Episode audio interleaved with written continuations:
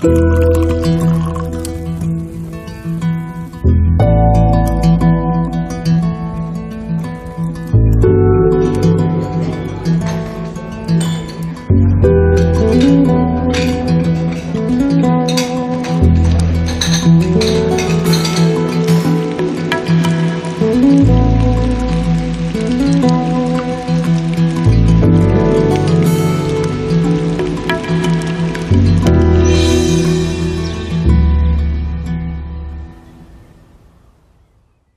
Ja, herzlich willkommen zum Genusscast. Hallo Maha. Hallo Hackbeat. Heute ist Samstag, der 13. März 2021. Ich gucke ein bisschen raus. Es sieht so ein bisschen trüb hässlich aus. Dafür kommt die Sonne durch den Wein bei uns. Genau, genau. Ins Herz zieht sie ein. Wir haben auch schon mal den Podcast schon mal ein bisschen aufgenommen gehabt, bis wir festgestellt haben, das Recording hat nicht geklappt und sitzen jetzt aber zusammen sind und wir fangen- drauf. Genau, jetzt alles so von vorne. Also Und- wir hatten die Hälfte schon durch. Genau, wir hatten die Hälfte schon durch, aber gut. Macht ja nichts, wir können das ja reproduzieren und dementsprechend fangen wir mal an. Ja. Also, zur Genese der heutigen Folge.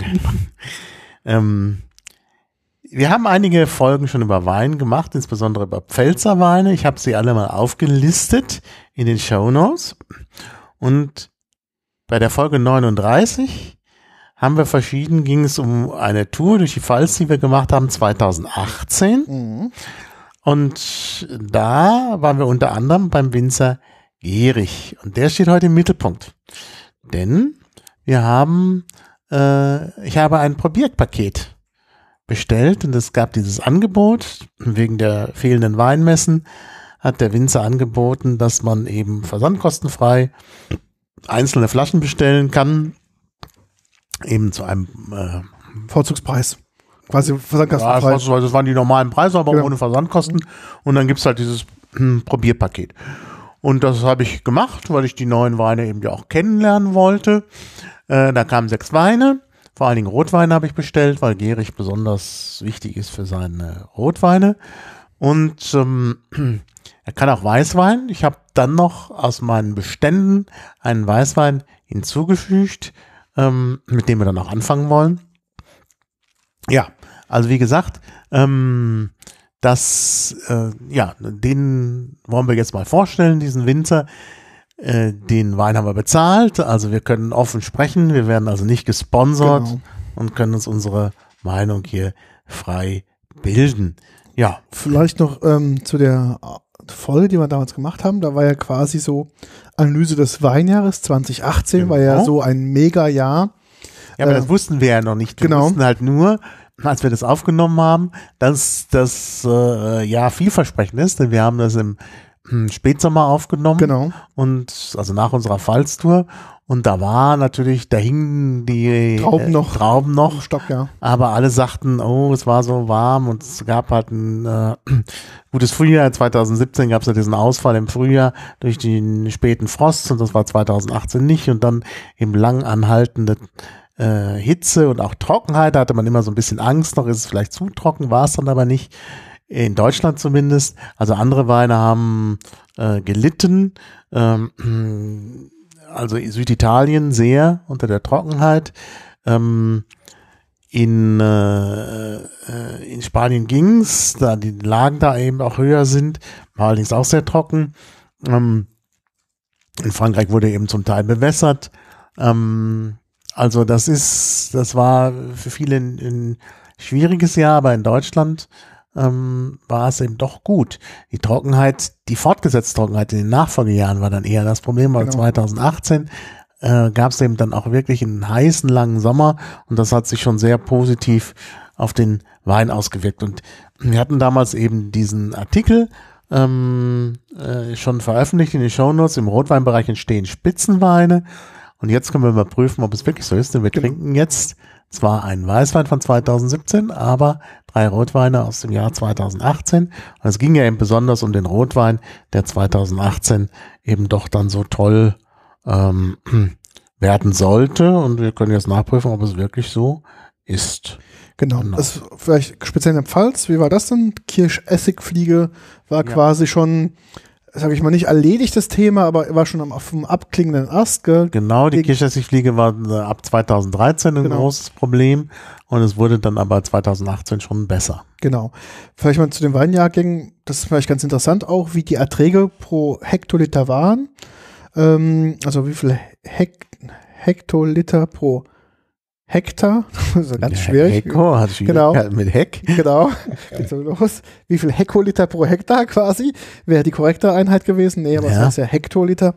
Ähm, 2018 ähm, 108,9. Ähm, in der, also war die Menge quasi mittel bis gut und Qualität sehr gut. Mal als Vergleich ein paar andere Daten. 2017 war es 90,6. 2016 96,1. Das waren auch die Folgenjahre, war so um die knapp 100. Was halt heraussticht, ist natürlich das Jahr 2012 mit 103, 2009 mit ähm, 102, 2008 mit 104 und ganz klar zu betonen 2007 mit 111,1 und wo auch die Qualität das erste oder seit, seit langem mal wieder von sehr, sehr gut bis spitze war. Das heißt, es sind so die, die überragenden ähm, Jahre in der Pfalz gewesen. Mhm. Und ähm, da gliedert sich halt, wie gesagt, mit einem Wert weit über 100 das Jahr 2018 natürlich da hinten dran. Und ähm, also allein von den, von, den, von den Mengen und von der Qualität her steht alles quasi auf super. Und jetzt müssen wir mal gucken, wie sich dann wirklich auch das, was die Winzer draus gemacht haben, in der Flasche auch zu super entwickelt.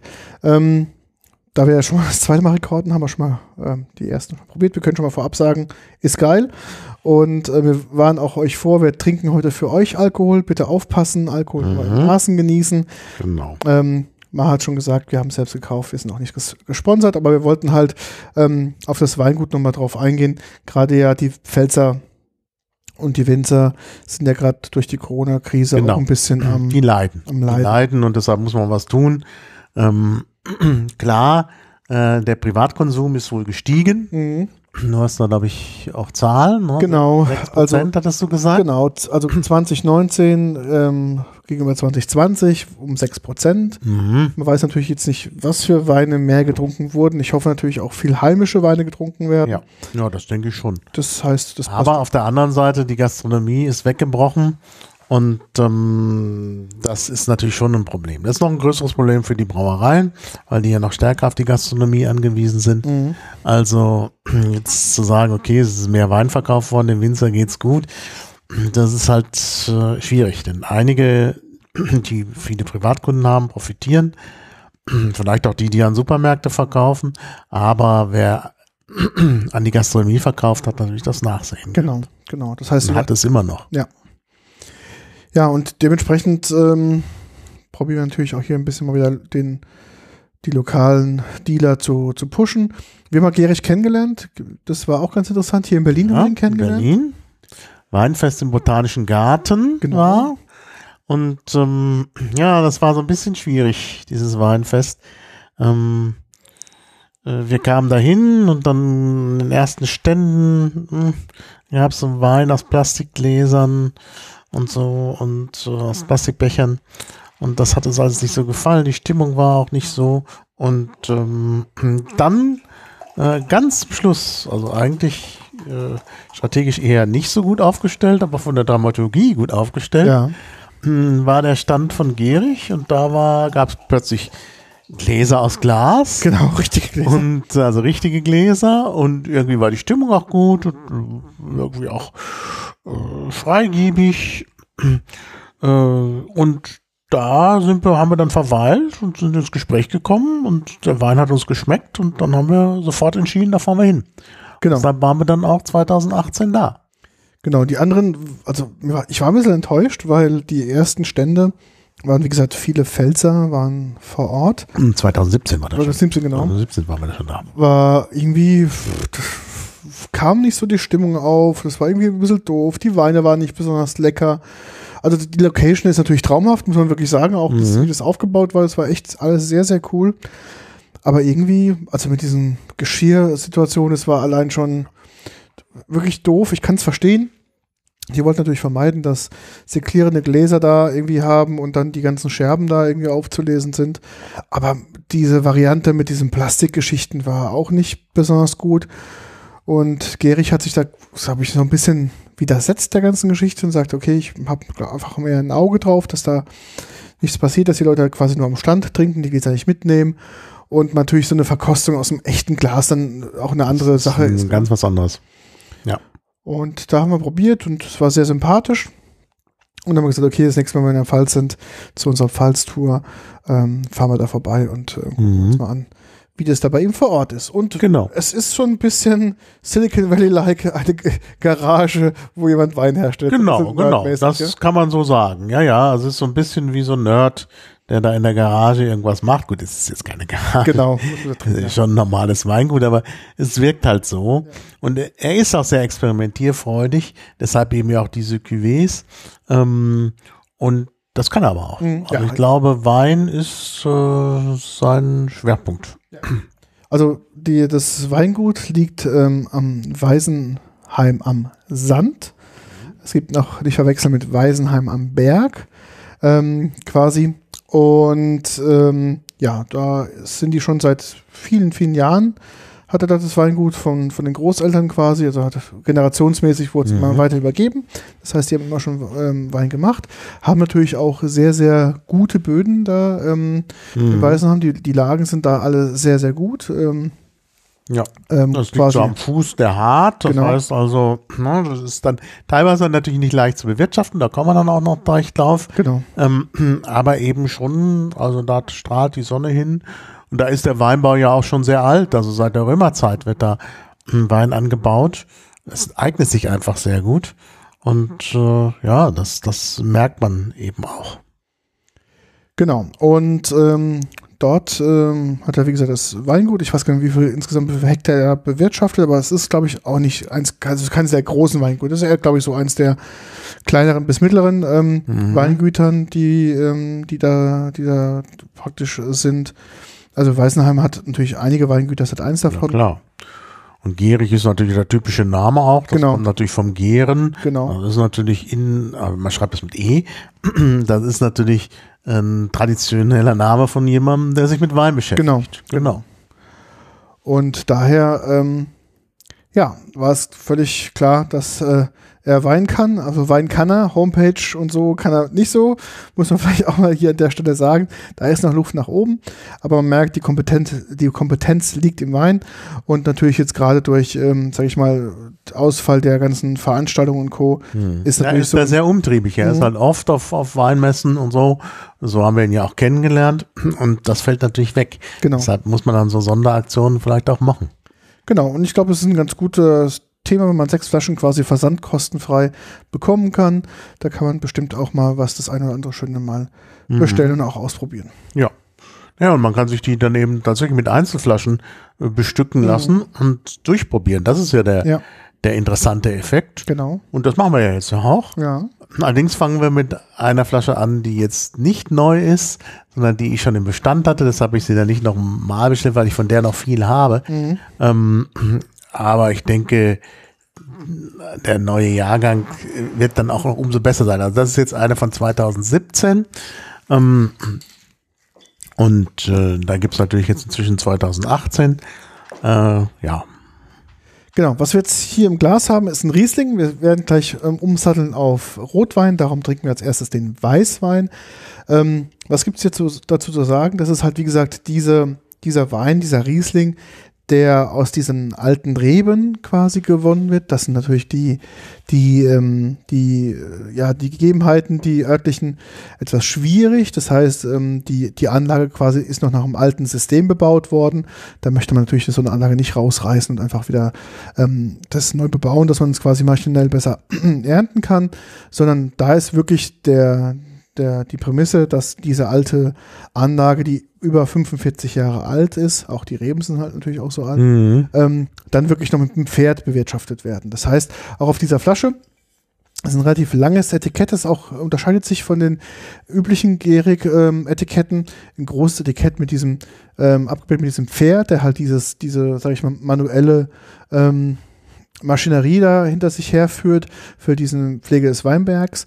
Ähm, drauf steht halt Gehrig ähm, in so unterstrichen in so goldenen goldener Schrift und unten ist halt ähm, heißt halt der Wein ein PS. Ne? Warum ein PS? Eine Pferdestärke ähm, quasi arbeitet Mhm. da in diesem Weinberg und ähm, macht halt die, die nötigen Arbeiten, die in so einem Weinberg nötig sind. Wie schon mal sagte, Wein aus 2017, 13% Alkohol, 57 Milliliter, ist so eine ganz normale braun, grüne, man weiß es nicht so richtig, Flasche ähm, mit einem Long Cap Verschluss, das heißt ein schwarzer Verschluss, einfach ganz simpel und ganz, ganz einfach. Ich mag das ja, es ist wirklich eine schlichte Eleganz, die hier auf der Flasche ist, also es ist wirklich, steht hier sehr gut. Ähm, ich finde es zwar auch schon gut, wenn auf dem Deckel von dem Long Cap noch ein bisschen was draufsteht und man zumindest von oben dann erkennen kann, welches Weingut es ist, ist in dem Fall nicht, aber stört nicht. Also ich finde es ähm, Ja, sehr, sehr angenehm. Außer, äh, mit, wenn man von dem Bild absieht auf dem Etikett mit dem Pferd, Ja. ist es eine sehr schlichte Flasche. Und das ist auch irgendwie so ein bisschen das, was Gierig macht. Die Genau. Flaschen, die anderen sind auch alle sehr schlicht. ja, genau. Ja. Und Und er setzt eben auch auf, bewusst auf Schraubverschluss, weil er sagt, dann bleibt die Qualität gleich. Und das lässt sich auch schneller auf Messen und Veranstaltungen lässt sich das schneller öffnen, Genau. muss man nicht mit dem Korkenzieher ran. Allerdings die letzte Flasche, das ist ja auch ein besonders hochwertiger Lagerwein, den man also lagern kann und vielleicht auch sollte, der hat dann den Korken. genau. Und ja, jetzt haben wir halt einen Riesling in, im Glas. Ja. Ähm, probieren wir mal. Ja, ganz typischer Riesling-Geruch, Ja. frisch, Sehr saurer fruchtig. Apfel, fruchtig. Also helle Farbe natürlich. Mhm. Ja, Leicht mussierend im Glas. das stimmt, ja. Also auch vom Geschmack her jung. Ja, Das ist das Erste, was auffällt. Ein typischer Riesling-Geschmack, allerdings mild. Riesling kann ja oft sehr sauer sein. genau. Und das ist hier gut abgefedert. Wahrscheinlich durch Mineralien, denn im Abgang ist das so ein bisschen mineralisch. Genau. Es ist ähm, jetzt nicht so ein brettharter Riesling, würde ich sagen. Mhm. Ein Anfänger-Riesling. Einsteiger-Riesling. Genau, das ist Also sehr bekömmlich, sehr angenehm. sehr angenehmer Riesling, genau. Die Säure ist zwar präsent, aber das ist jetzt nicht so einer, wo du denkst, so äh, ist dadurch sauer, sondern ich glaube auch bedingt durch den Boden, natürlich auch durch die alte Rebe. Man sagt ja, mit dem Alter verlieren natürlich auch die Reben so ein bisschen an Power. Mhm. Ja, das heißt, diese Säure wird vielleicht auch ein bisschen abgepuffert oder es kann natürlich auch durch den Boden kommen. Mhm. Weiß ich jetzt nicht ganz genau. Aber es ist auf jeden Fall ein Riesling, der, glaube ich, Leuten auch schmecken kann, die gerade erst anfangen, Riesling zu trinken. Er ist, ähm, Ja, das könnte sein. Also nicht nur dieser grüne Apfel-Aroma ähm, Aroma kommt raus, sondern wird auch ganz gut weggepuffert durch so eine birnenartige Frucht. Ja, Dadurch es ist wirkt Apfelbirne. Genau. Also ich denke, dieser heimische, dadurch wirkt er, Entschuldigung, ich Genau. unterbrochen. Ähm, dadurch wirkt er auch so ein bisschen ähm, nicht so hart, nicht so kantig.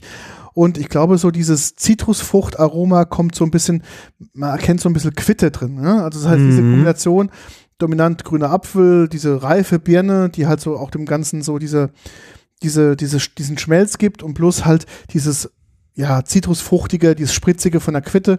Das ist so das Geschmacksprofil, wie ich diesen ähm, Riesling beschreiben würde. Mhm. Ja, ja, kann man wirklich sagen. Und ähm, preislich natürlich, ähm, vielleicht mal noch ein paar Worte dazu. Dadurch, dass es halt eine Anlage ist, die man halt nicht vollautomatisiert bearbeiten kann ähm, und natürlich auch ähm, so, ein, so eine Bewirtschaftung äh, vielleicht jetzt nicht unbedingt super wirtschaftlich ist. Man könnte natürlich die alten ähm, Reben rausreißen, hä, neue reinpflegen, äh, reinpflanzen in dem richtigen Abstand, dass man dann auch maschinell ähm, bearbeiten könnte, ähm, hat sich Gehrig halt bewusst dagegen entschieden. Er setzt auf die Tradition und auch auf das Besondere. Und ich finde, ähm, preislich 12,50 Euro ist absolut okay, wenn man Ja. bedenkt, dass es halt wirklich so ein Hm, Da sehr drin. besonders, genau, so ein Produkt ist mit sehr, sehr viel Arbeit, auch sehr viel manuelle Arbeit und wirklich so ein Spitzenqualitätsprodukt daraus kommt, also absolut gerechtfertigt. Ja, finde ich auch. Finde ich auch. Also wirklich, also das ist ein außergewöhnlicher Wein. Und wirklich einer, ja, auch schön zu verschenken, schöne Flasche. Genau. Wie gesagt, das schmeckt praktisch jedem, selbst mir, der ich ja nicht so der Riesling-Trinker bin. Und wenn ihr das auch noch äh, anhört, in Folge 1 habe ich das ja auch nochmal gesagt, dass ich also nicht so für trockene Weine bin. Das hat sich ein bisschen gewandelt. Ich bin inzwischen, trinke jetzt doch mehr trocken als früher. Aber der ist halt wirklich gefällig. Ja. Ja, der ist halt wirklich nicht so trocken, dass man, dass also sich die Fußnägel hochrollen, sondern der ist halt wirklich trinkbar. Ähm, und das ist wirklich angenehm. Deshalb, den kann man gut verschenken. Und da habe ich gedacht, kann man nichts falsch machen. Kaufe ich. Ne? Man will ja auch keine 3-Euro-Weine verschenken, von daher ist der etwas höhere Preis Mhm. ja auch da gerechtfertigt. Gerade mit der Geschichte, wenn man das verschenkt und sagt, Ja. pass auf, der Weingut kennt man, hier ganz besonders und hier manuelle Arbeit. Das ist schon eine schöne Wertschätzung für Genau. die Arbeit und ich glaube auch dann für den zu Beschenkenden, Mhm. der hat dann, Genau. Glaube ich, auch das Gefühl, dass er jetzt hier ein, äh, ein tolles Produkt einfach bekommt. Ja. Ja, und ich kann mir wirklich nicht vorstellen, dass jemand sagt, das schmeckt mir nicht. Mhm. Also da muss man schon, also wie gesagt, es ist wirklich für, für Einsteiger auch das Richtige beim Riesling. Mhm. So, wir neutralisieren. Ich habe gerade mein Glas ausgespült. wir haben hier auch so gleich. Grissini-Sticks, die allerdings ein bisschen Wasser gezogen haben Feuchtigkeit, ja. und nicht so, äh, nicht mehr so gut schmecken. Und wir haben Parmaschinken-Chips. Ja. Und die, dann nehme ich auch mal was, dann ist das gut neutralisiert. Was Parma Schinken ist, der scheinbar nochmal frittiert wurde. Mhm. Genau. Ist sehr fett, aber mh, passt halt gut zur Neutralisierung Mhm. des Alkoholgeschmacks. Also gerade hier passend. Ja, machen wir weiter. Genau, jetzt gehen wir in die Fraktion Rotwein? Rot, genau. Die Rotweinwasser sind also sehr schlicht, so ein gelblich-schwarzes Etikett, also unten so gelblich-orange, oben schwarz-gärig. Da drauf, Ist eher dunkelblau, oder? ähm, ja nicht schwarz, äh, schwarz-dunkelblau, genau. Genau. Ja, dunkelblau. Sehr dunkelblau. Und ähm, dann steht da eben äh, der Name des Weins und oben eben nochmal gärig. In der Mitte ist ähm, die äh, so ein Gärkamm. Genau. Das ist das äh, Familiensymbol. Und ich gieße mal ein. Ja. Wir beginnen mit dem Diablo. Das ist ein Cuvée. Ja, der auf der Homepage ganz lustig äh, beschrieben ist. Ähm, also die Homepage, ähm, also wie gesagt, habe ich vorhin schon gesagt, ähm, Homepage nicht seine Kompetenz. Auch die URL für den Diablo ist nämlich Diablo, Diabolo, genau. Also nicht ganz so optimal, aber ist alles richtig verlinkt. Man kann es sehen, bloß wenn man drauf achtet, sieht man halt, dass die URL da ein bisschen ähm, kreativ geschrieben ist. Mhm. Genau, ist ein Cuvée, hast du ja schon gesagt. Und zwar ein spezieller Cuvée aus zwei Weinsorten. Ja. Und zwar einmal der, naja, vielleicht ein bisschen schlecht schlechtes Image abbekommenen haben wir Dornfelder. Ja. Und Ist aber zu Unrecht. mit Genau. dem Image. ja, definitiv. Kann er nämlich guten Wein rausmachen. Ja, Und so ein bisschen so Massenwein. genau geworden, leider. Deshalb ähm, gibt es da eben noch billige Weine, Mhm. die vielleicht nicht so gut sind, aber äh, sehr gut geeignet, auch sehr lagerfähig und auch ein äh, immer ist so eine Rebsorte mit viel Entwicklungspotenzial. Ja, ja. Und dem Dunkelfelder. Ich glaube auch, wenn man einen Wein Diablo nennt, dann muss er ja quasi aus der Hölle kommen. Der muss halt dunkel-schwarz sein und das macht, glaube ich, der, der ähm, Dunkelfelder sicherlich in der Farbe, aber auch ein Stück weit zum Geschmack. Mhm. Ähm, ja, Also ein Touch von Lila ist da genau, drin, das stimmt. wenn man dran riecht. Ja, 13% Alkohol. Riecht aber nicht, also richtig schwer, gar nichts. Also Riecht aber nicht schwer, nee, das stimmt.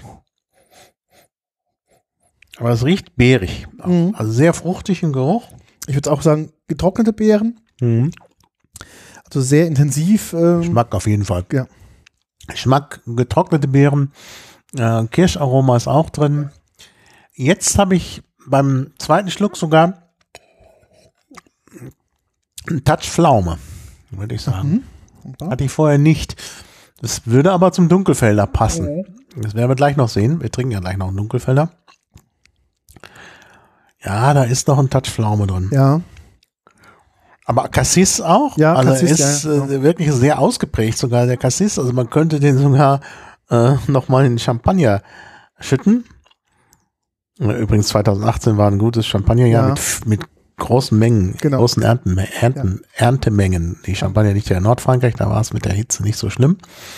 Und naja, doch, es war schlimm, aber es gab halt wirklich viel Ich Ertrag. kann mich dran erinnern, die, an die Headline, dass quasi in der Champagne Noch ähm, nie so viel, ja. genau noch Ertrag gemacht wurde Ja. ähm, wie 2018. Also ein Schluck, ein, ein Schuss äh, Diablo rein, verbessert jeden Champagner. Mhm. Genau, genau. Statt Gassis. Ja, ähm, das ist auch einer, der nicht trocken ist. Mhm. Feinherb, Genau, genau. das heißt also mehr als 9 Gramm Zucker, 9 bis 12 Gramm Zucker, Genau. dann ist er Feinherb. Also man muss halt bedenken, dass ähm, so feinherb und ähm, halbtrocken sind zwei Bezeichnungen, die Ja, so, früher sagte man halbtrocken. genau halbtrocken. Und das ist, klang irgendwie negativ. Ja, Nicht plus richtig trocken. Äh, genau plus natürlich auch ähm, halbtrocken. Ähm, quasi auch nur bis maximal 18 Gramm Restzucker haben dürfen. Also das, das, ob- das obere Ende. mhm. Ähm, also ein halbtrockener Wein war quasi so zwischen 12 und 18 und ähm, genau dieser Zwischen 9 und 8. äh, 9 und 18, Entschuldigung. Genau. Und Feinherb ist nur bis 12? Genau. Ja, das denke ich doch. Also 9 bis 12 ist Feinherb, ja. Mhm. Halt quasi ähm, unter dem halbtrockenen Mhm. ist, äh, aber schon die, die Range ähm, bietet, äh, um halt den Wein dahin Merkt zu. man gar nicht. Der schmeckt eigentlich schon trocken. Hat auch so einen leicht herben, angenehm herben Abgang. Mhm. Ist auch nachhaltig im Geschmack und ist tatsächlich ein Wein, den man äh, eben auch zu äh, gegrilltem Fleisch Ja, oder auch. Käse. Also ich glaube, das ist auch ein hervorragender Wein für Käse. Ja. Also für kräftige Käse, also das allgemein ist der im Mundraum geschmacklich noch sehr, sehr, sehr präsent, Sehr sehr, dick. präsent, ja. Im Abgang ist er nicht so krass dick, wie man sich das vielleicht vorstellt. Ich Mhm. glaube auch dadurch, weil er halt ein, ein Feinherber ist. Ich glaube, die Struktur würde sich ändern, wenn er wirklich ein extrem trockener Wein wäre. Mhm. Ähm, ist aber so jemand, den wirklich sehr, sehr gut auch zu kräftigen Speisen sich äh, Mhm. problemlos behaupten kann. Ja. Und ist vielleicht auch eine deutsche Antwort auf äh, die mediterranen Weine. Ich hatte den bewusst im Jahr davor, wo ich den PS gekauft habe, nicht gekauft, im Gegensatz zu den anderen, die noch kommen werden, Mhm.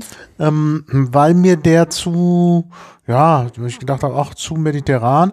Aber jetzt, und das ist der 2018er Jahrgang, dieser tolle Jahrgang, ähm, da kann man dann nicht mehr sagen, können die Italiener besser. Mhm. Äh, zumal sie ja Einbußen hatten im Süden.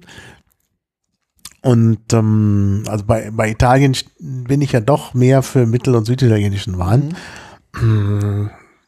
Obwohl ich ja jetzt Empfehlungen bekommen habe aus dem äh, Trentino, da muss ich vielleicht doch nochmal äh, äh, meine Meinung ändern.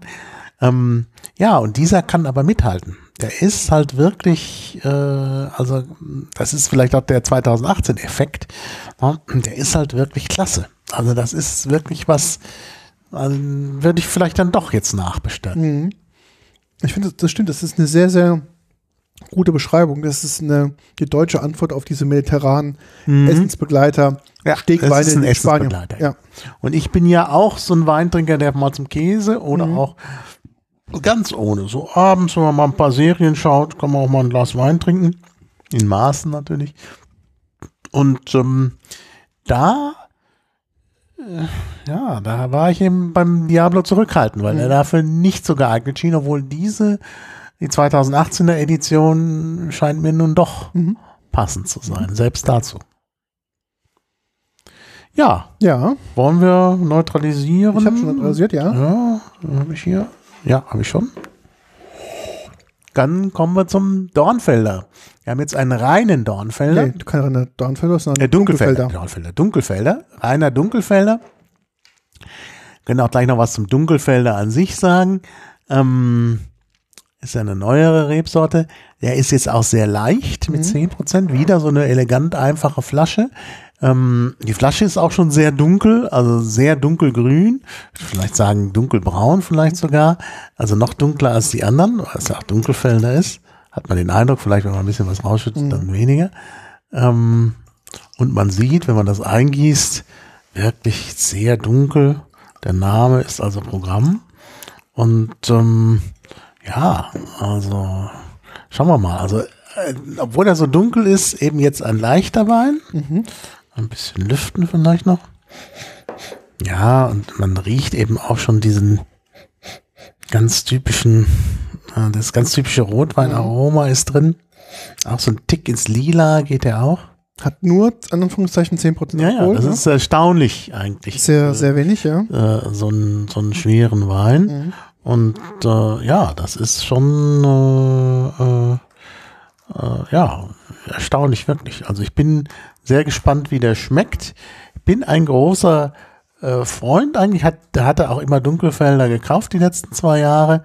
Ähm,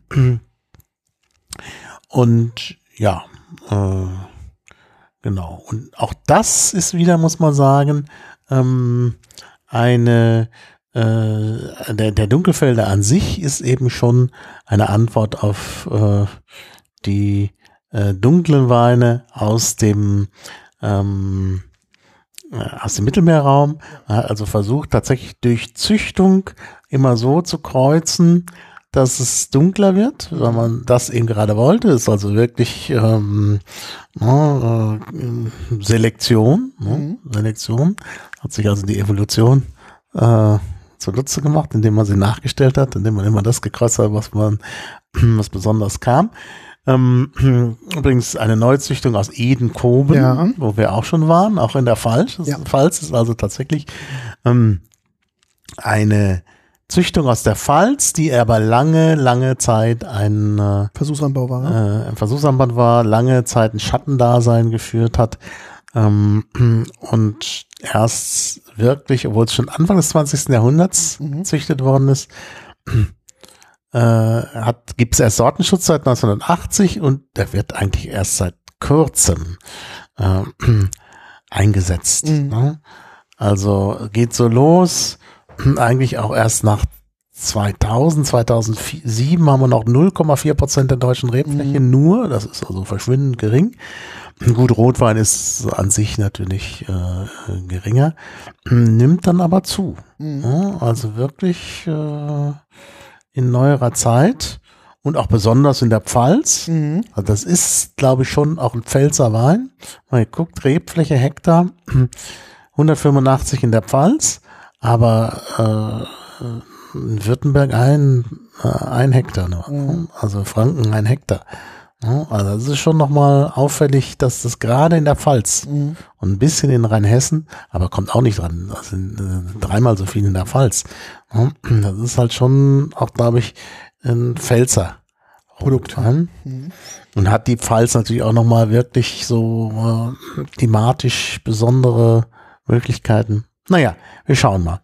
Genau, also Farbe erstmal klar. Dunkelfelder wieder, also man kann sagen, dunkelrot, äh, je nachdem, auf was für ein Untergrund da steht, können wir auch sagen, fast schwarz. Wir haben jetzt hier einen hellen Tisch, dann sieht man natürlich es noch ein bisschen besser durch, aber es ist wirklich schon sehr, sehr dunkel. Ähm, ist mild, sehr mild, Mhm. Merke ich jetzt auch gerade.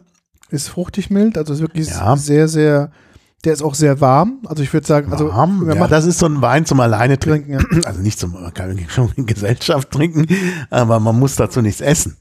Genau. Das ist wirklich ein Wein und dadurch, dass er eben auch nur 10% hat, kann man mal gut so abends mal so, muss man aufpassen, dass man die ganze Flasche leer trinkt. Genau, Schwarzkirsche ist wirklich so Ja. das dominierende Schwarzkirche, Kirsche ist so, genau. So, Amarena, ja, Kirsche, vielleicht. bisschen, also diese, ich glaube, das ist Am- Amarena durch dieses leicht süßliche, genau, aber ich Mhm. glaube, Schwarzkirsche ist so der dominante Geschmack. Mhm.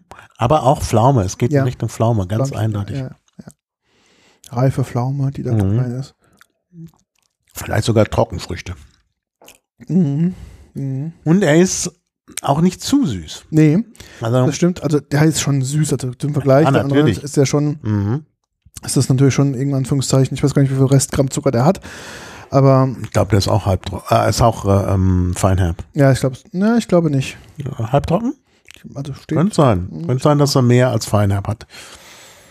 Ähm, aber ich meine, ich, ich denke eigentlich, und die Entscheidung war auch richtig, zeigt sich ja jetzt auch, dass man den nach dem Diablo macht, weil Mhm. der den Diablo erdrücken würde. Mhm.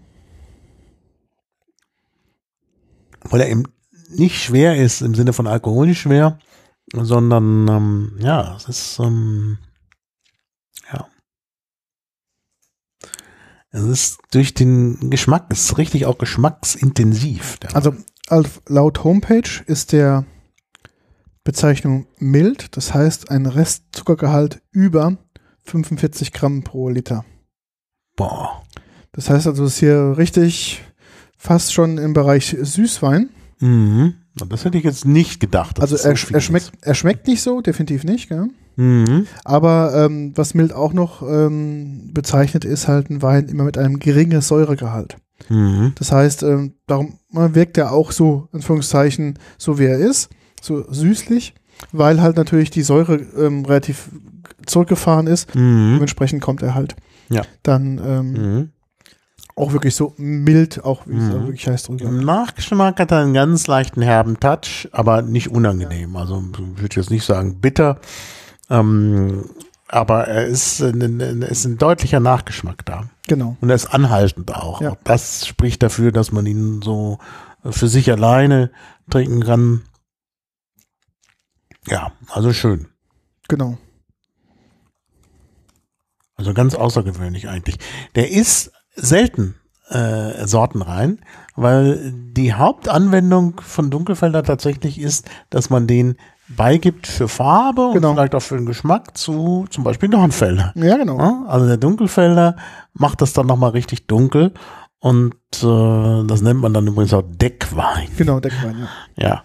Ja. Ähm, ja, aber es ist wirklich ein außer, also wirklich außergewöhnlich, finde ich. Also ja, macht Spaß. Mhm. Also ist wirklich so ein Wein, ähm, den man mal so für sich trinken kann. Ja, auf jeden Fall. Also auf jeden Fall auch gut vom Kamin abends mal oder halt, wie gesagt, wenn es auch warm ist im Sommer. Wenn ich mal nicht so ein ganz so ein Brett haben möchte zum, zum Tagesausklang, wenn es dann draußen schon ein bisschen kühl wird, kann man den, glaube ich, sehr, sehr gut trinken. Vielleicht kann man den sogar etwas kühler trinken. Ja. Ja, das könnte man sich im Sommer mal überlegen. Mhm. Mhm. Passt ganz gut, finde ich. Und ähm, liegt halt auch preislich bei 8,50 Euro die Flasche, mal so als Orientierung. Das ja. ist, ja, also es ist wirklich gut bezahlbar und auch sehr angemessen. Also, ja, Ich wollte mal gucken, was der Dunkelfelder denn preislich liegt, den wir gerade gesprochen haben. Der, nee, der Dunkelfelder ist 8,50 Euro, Entschuldigung. kann man doch nichts sagen. Ähm, und der, doch, 8,50 Euro, genau, das war Dunkelfelder. Und vorher hatten wir den Diablo, wollte ich mal gucken, was der war. Ja. Diablo liegt bei 6,90 Euro.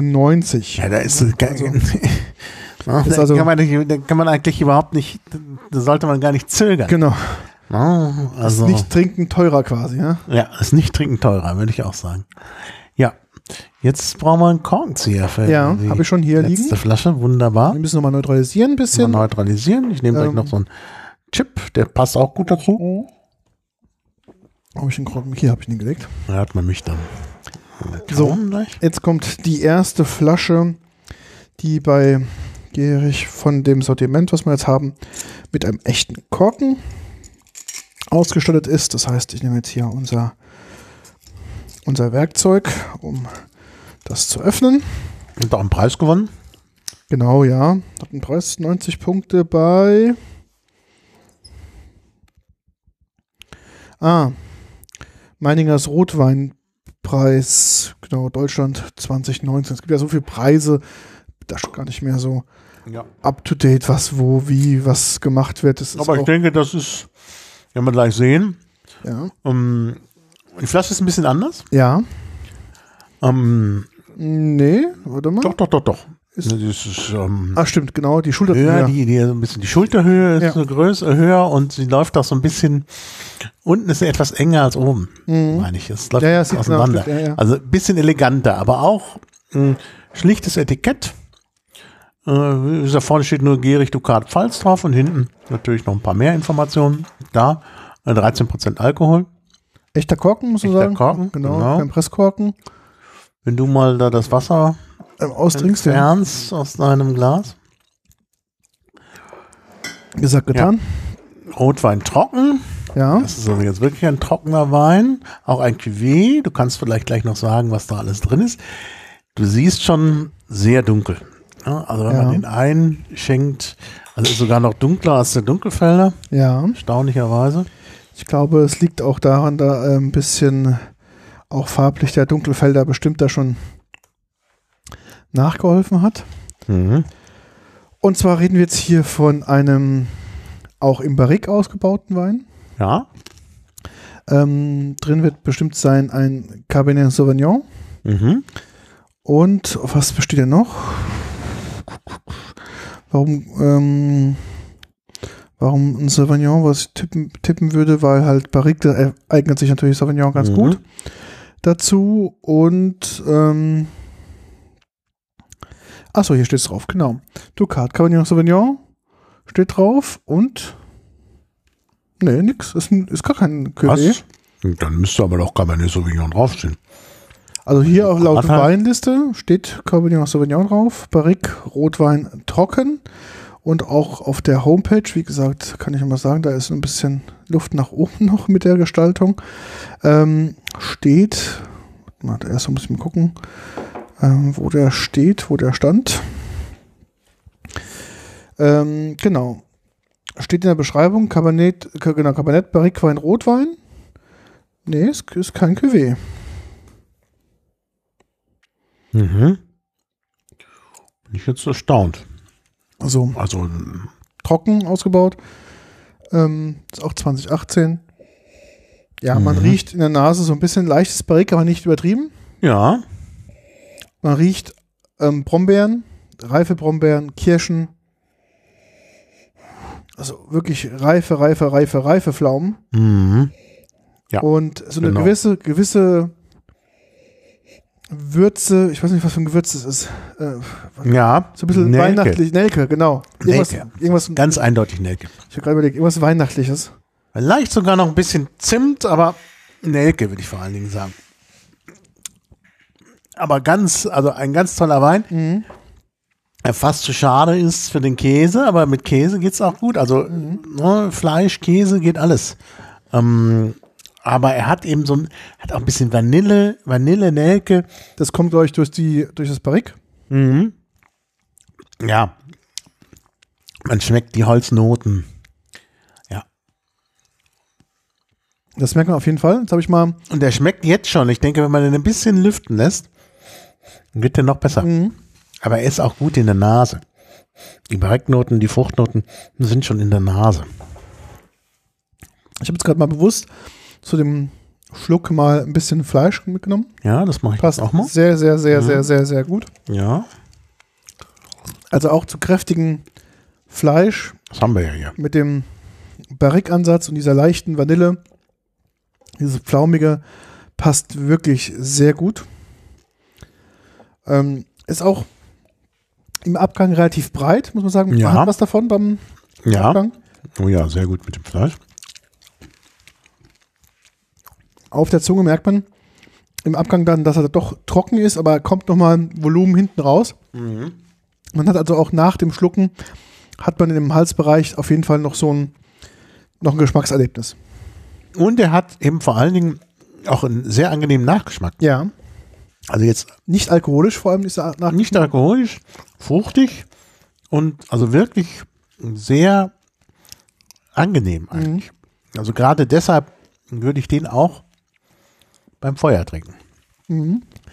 Also der ist jetzt auch ein bisschen teurer. Das ist, glaube ich, 17 Euro. Aber ich glaube, jede, jeder Euro lohnt. Mhm. Also das ist wirklich so ein Wein, Genau, 17 wo Euro. wir im Top-Qualitäts- ähm. Top-Qualitätssegment sind. Mhm. Sieht man auch bei Vivino. Die meisten geben ähm, vier Sterne, sogar fünf Sterne, aber äh, der Peak ist bei vier Sternen. Ähm, und auch die Bewertungen hier bei Vivino sind klasse. Ich lese mal was vor, was hier einer schreibt, das bin ich ich.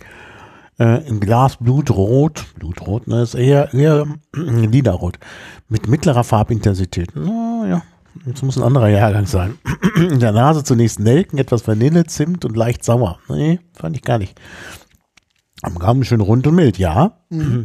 Tannine und Säure gewinnen im Abgang an Präsenz. Ja, das ist richtig, aber sehr ausgewogen. Ordentlicher, fruchtig, leicht marmeladiger Nachhall. Ja, äh, das ist gut beschrieben mit dem marmeladigen mhm. Nachhall. Der schön von Säure unterlegt ist. Braucht unbedingt Luft, ja, würde ich auch sagen. Toller Kapsuff aus der Pfalz. Hier, dry, a little bit fruity. Blackberry, blueberry, soft on the tongue. Würde ich auch völlig zustimmen. Guck, ach, das bin ich ja, der hier schreibt. Notes of berries, excellent rich red wine, goes with meaty and spicy food and strong cheese. Kann ich voll unterschreiben, ist auch von mir. But even for a drink at your fireplace, it pleases alone. Ja. Hm. Also, hm. wirklich großartig. Es war erst früher Nachmittag, aber ich muss mir nochmal nachschenken. Schenke nochmal nach, genau. Ja. Nee, ich finde ich mir nicht, danke. Ach, du nicht. Ja, du bist vernünftig, ich nicht.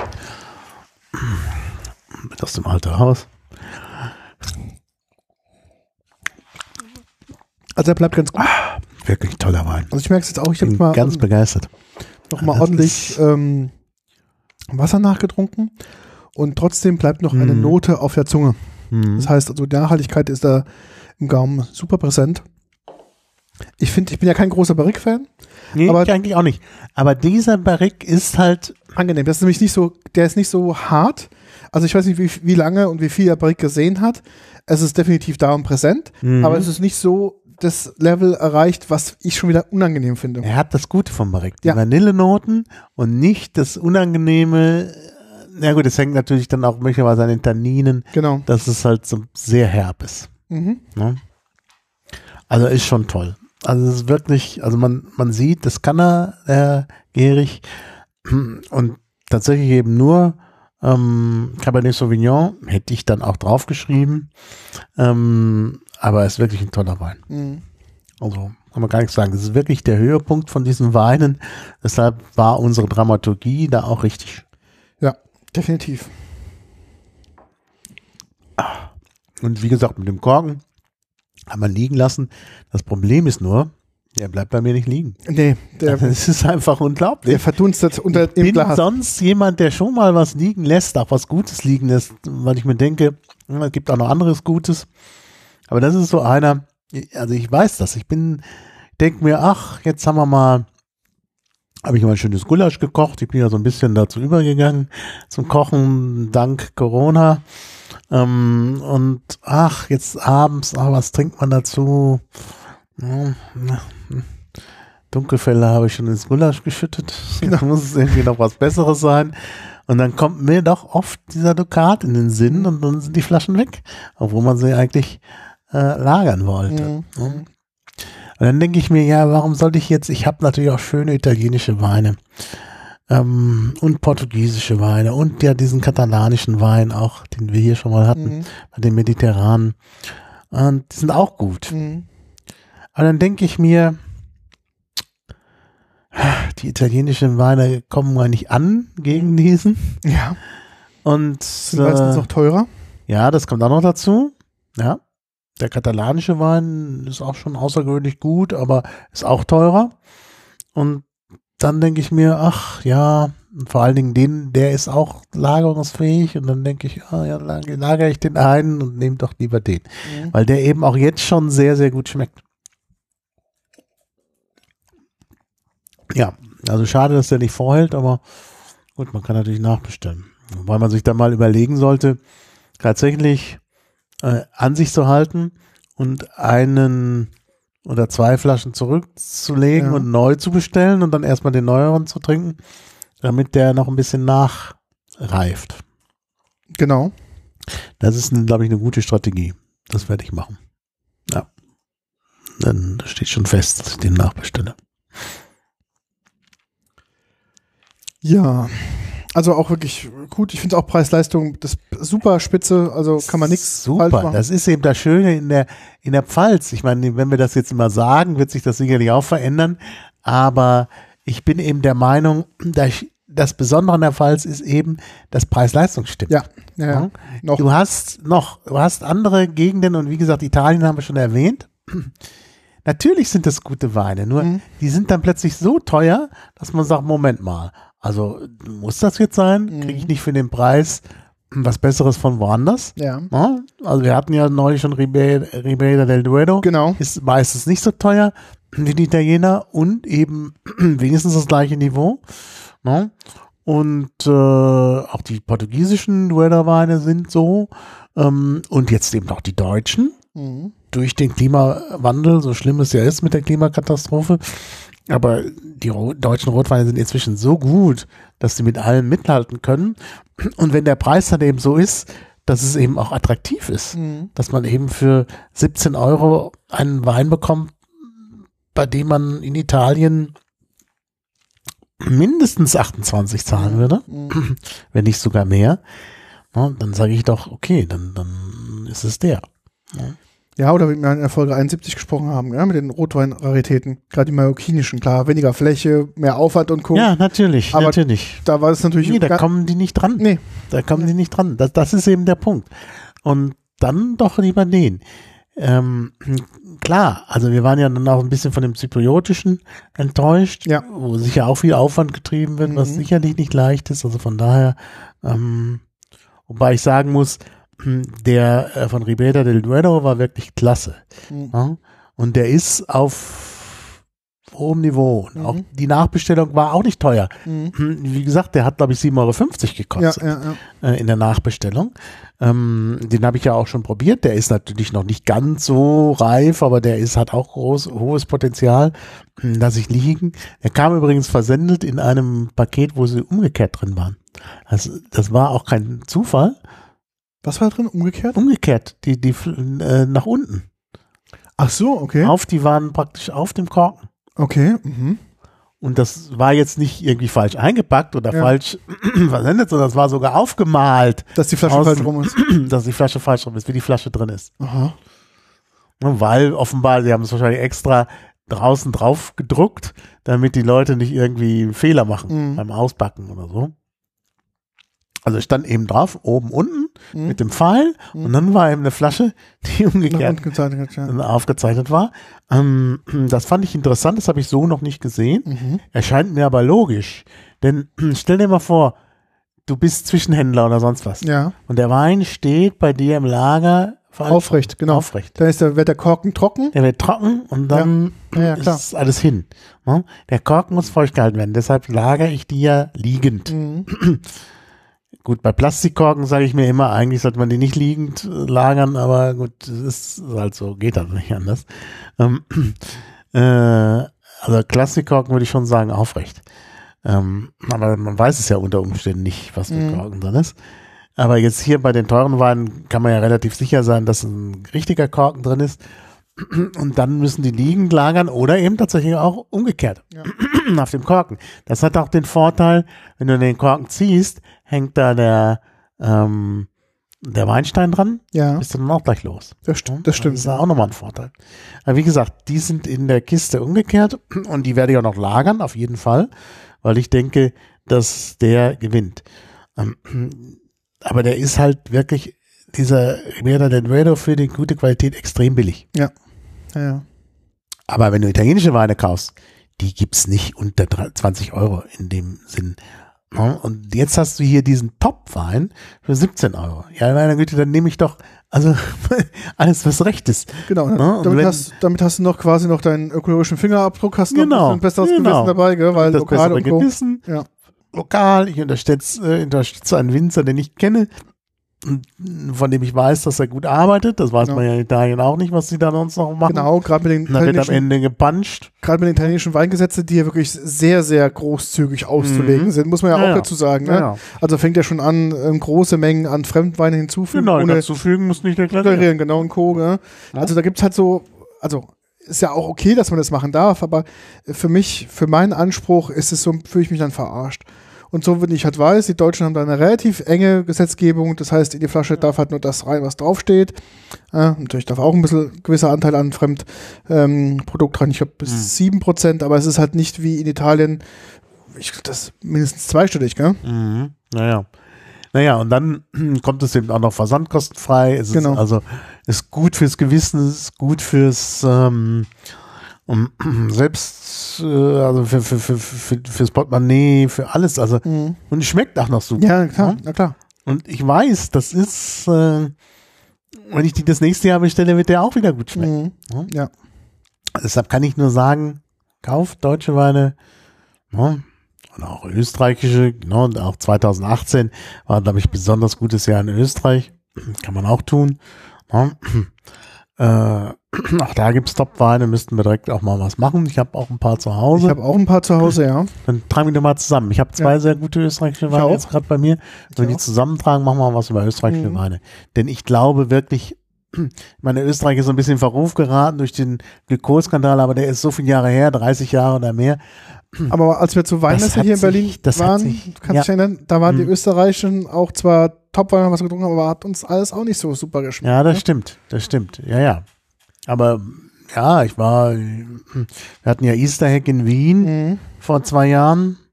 Ähm, in 2019, genau, ja. Und da war ich beim Heurigen und auch da, weil natürlich nach dem tollen Sommer ähm, war das natürlich ein Top-Wein auch, ne? Mhm. der Heurige dort. Ähm, ja, Ostern 2019, das war ja 2018er Wein, genau. Und der war einfach, einfach top. Ja, also da gibt's dann auch schon auch gute. Also wie gesagt. Aber wie, wie gesagt, also an Gierig gibt's irgendwie keinen Weg vorbei. Also Ja. das ist einfach äh, vom Preis-Leistungs-Verhältnis sehr top und insgesamt einfach wirklich, ja, kann was. Und wir haben ja gesehen, Diablo ist ja, Diablo ist ja, ist ja ein Cuvée. Cuvée kann er eben auch. Ich dachte auch immer, der Ducat, der Ducat sei ein ähm, Cuvée, aber wie wir jetzt wissen, ist das gar nicht der Fall. Mhm. Aber wirklich klasse. Also der 2018er ist auch noch besser als der 2017er, den ich, den ich zu Hause habe. Und auch eine Flasche davon da ist. Mm, Dann hier dann noch mal im Vergleich. Trinken und unbedingt ein toller Wein. Also sagst du jetzt, um vielleicht mal ganz normal nochmal unsere Aussage oder diese Aussage zu, äh, zu prüfen, war das Jahr 2018 wirklich ein sehr Ja. hervorragendes Also Weinjahr? ich glaube, das, was die, die Prognosen, die wir da gelesen haben, und ähm, wir haben auch nochmal aus dem Falstaff verlinkt, Ja. ähm, das war jetzt eigentlich, äh, das erste war ja eine echte Prognose. Mhm. Ähm, also im Rotweinbereich entstehen Spitzenweine, das war ja im Sommer, als er noch gar nicht geerntet war. Mhm. Und Falstaff war ja jetzt nach der Ernte, die erste Einschätzung. Ja. Ähm, da weiß man natürlich auch noch nicht, wie der Wein ist, weil man ihn ja kaum probieren konnte, wenn er gerade erst geerntet Genau. wurde. Äh, und er hatte sich ja noch gar nicht entwickelt. Das ist es ja ein Artikel von 2018.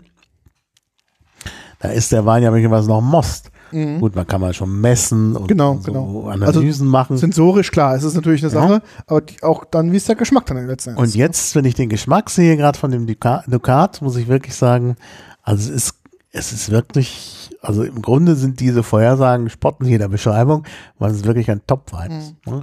Deshalb äh, jetzt für die Hörer als Leitbild ungerade Jahrgänge und 2018, Genau, gerade im Rotweinbereich. genau. Also gerade, sage ich mal, in den letzten Jahren ist es wirklich, das so, ja. Ja. Ja, also wirklich. Also ist wirklich, wirklich wunderbar. Also das, ähm, ja, ja, diese Zimtnoten, Nelkennoten, das ist wirklich schön. Da braucht man dann gar keinen Glühwein mehr. weil der schon, Genau. Aber ich glaube, dass, dass der auch im Sommer passt. Mhm. Das ist wirklich so ein äh, ne, ähm, All Around the Year Wine.